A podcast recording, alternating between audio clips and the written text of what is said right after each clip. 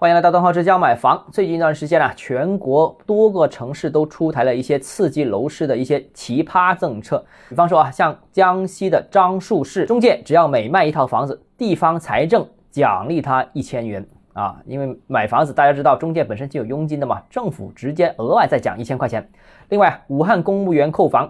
呃，预发补贴十五万元，哇，非常夸张啊！有钱啊，但是这只是针对公务员啊。那另外还有广西玉林体制内招聘员工啊，优先录用购房的毕业生，也就是说你在玉林本地先买房的话，你有机会啊优先获得这个呃体制内的员工的招聘。当然，除此之外呢，这还有城市的推出呢企业和个人的共有产权房啊，这个是说的是云南大理啊。这个这么多奇葩的政策呢，真的是没有最奇葩，只有更奇葩。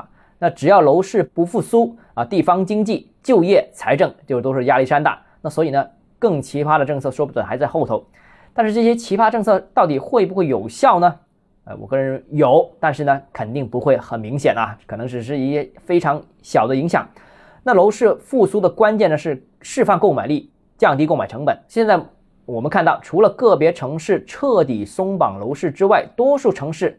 仍然是政策收的比较紧，还是有很多政策的调整空间。我们刚才念的那些奇葩政策，第一，没有释放很多的市场购买力，为什么呢？因为购买指标没释放，呃，购买成本没降低啊，这个资金也不太够啊，所以呢，这个起到的帮助非常有限。那目前我们看啊，房贷利率呢，应该仍然有下调的空间。